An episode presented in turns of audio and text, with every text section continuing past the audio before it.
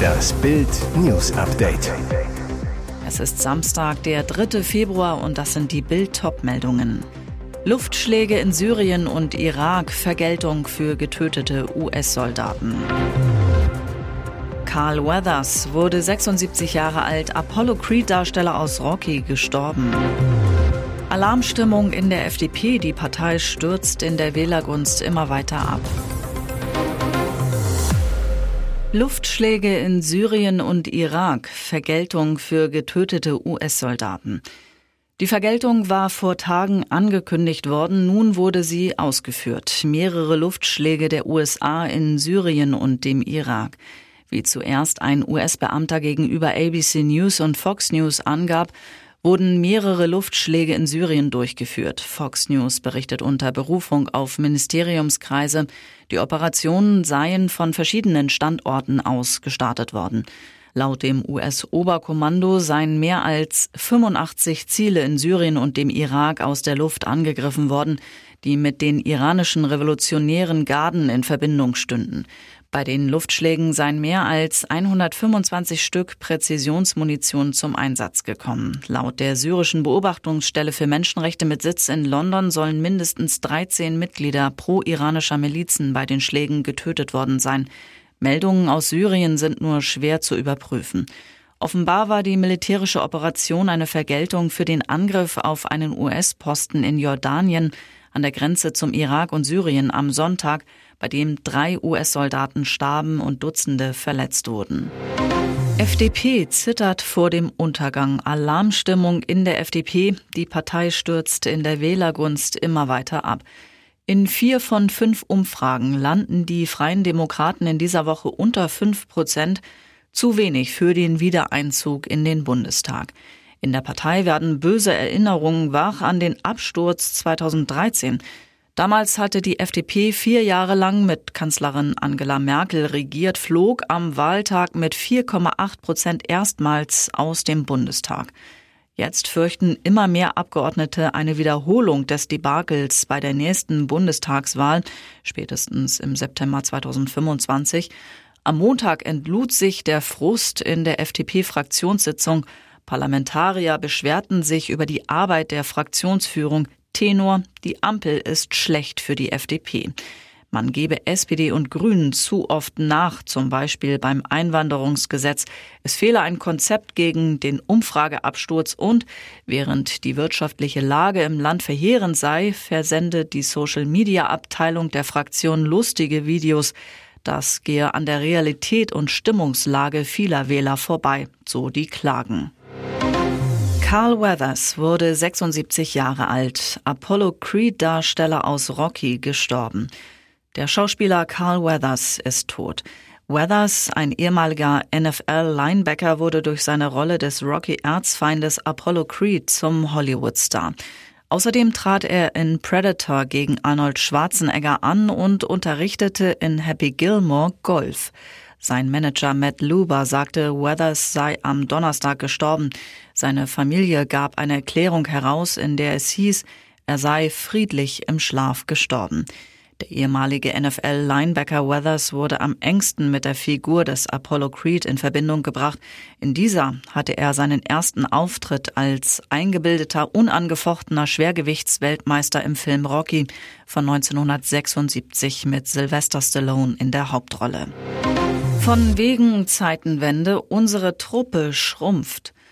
Schlechte Nachrichten für Verteidigungsminister Boris Pistorius. Er hat es in seinem ersten Amtsjahr trotz großer Reformen nicht geschafft, den Personalmangel bei der Bundeswehr zu bekämpfen.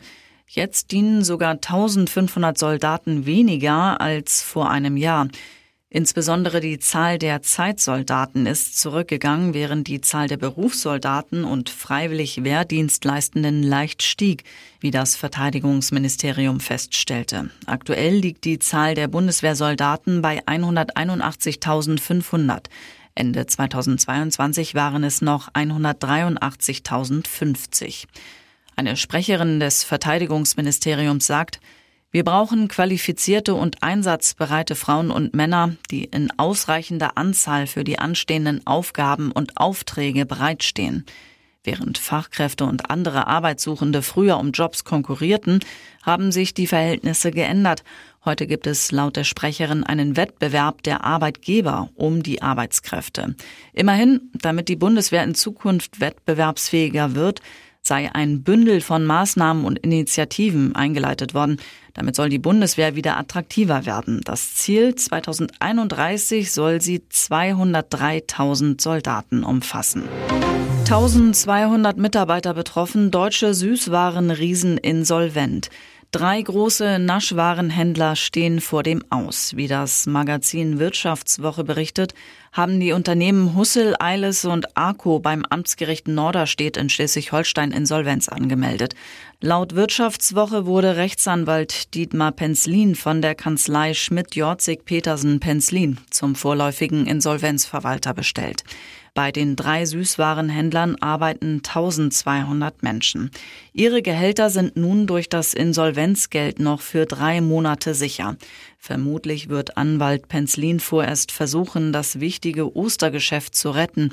Dann müssten Käufer für Teile der Unternehmen bzw. die Firmen an sich gefunden werden. Alle drei Händler gehören zur deutschen Konfesseriegruppe mit Sitz im schleswig-holsteinischen Wahlstedt.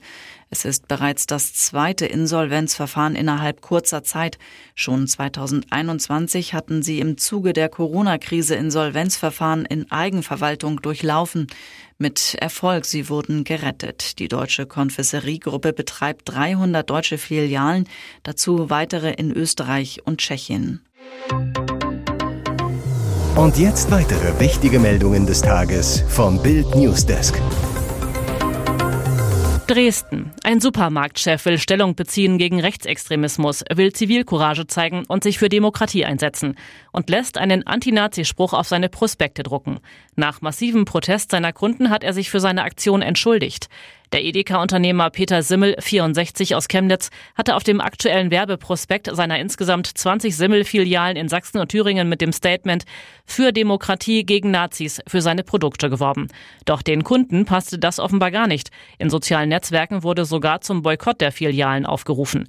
Jetzt machte der Marktchef einen Rückzieher und entschuldigte sich sogar. Auf der Facebook-Seite von Simmel heißt es nun in einer Stellungnahme, Entschuldigung, es tut mir leid, dass sich mit meinem Begriff Nazis Menschen angesprochen fühlten, welche mit unserer jetzigen Regierung nicht einverstanden sind. Deshalb ist man kein Nazi.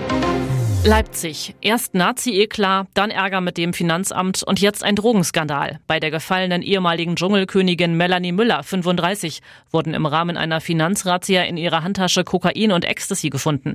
Oberstaatsanwalt Ricardo Schulz, 59, bestätigt gegenüber Bild, der Angeschuldigten wird zur Last gelegt, an einem Tag im August 2023 unerlaubt Betäubungsmittel in ihrem Besitz gehabt zu haben. Die Drogen sind ein Zufallsfund. Am 16. August waren Gerichtsvollzieher, Finanz- und Polizeibeamte im ehemaligen Bahnhof Leipzig-Waren in Sachsen, den Melanie Müller zu ihrem Wohnhaus ausgebaut hat, angerückt. Die Ex-Dschungelkönigin soll dem Finanzamt 57.493,88 Euro geschuldet haben. Für die Drogen in ihrer Handtasche hat Müller eine Erklärung. Es soll sich um Restbestände ihres Ex handeln, sagte sie der Morgenpost. Eine Anfrage von Bild ließ Müller bislang unbeantwortet. Am Donnerstag hat König Fußball Einzug ins Auswärtige Amt gehalten. Mit Blick auf die Europameisterschaft 2024 hat das Ministerium hochkarätige Stars zu Fußballbotschaftern ernannt, darunter Weltmeisterin Steffi Jones, Thomas Hitzelsberger, Arne Friedrich, Gerald Asamoah, Jimmy Hartwig, Rudi Völler und Miroslav Klose sowie die ehemalige Schiedsrichterin Bibiana Steinhaus-Webb. Und mittendrin Außenministerin Annalena Baerbock, 43 Grüne. Die sportbegeisterte Politikerin hat es sich dabei nicht nehmen lassen, selbst auf eine im Foyer des Ministeriums aufgebaute Torwand zu schießen, allerdings mit Handicap. Ihre hochhackigen Schuhe zog Baerbock nämlich nicht aus. Der Hackentrick klappte nur so halb. Treffer landete die Außenministerin keine, dafür gab es eindeutig Pluspunkte in der Stilnote.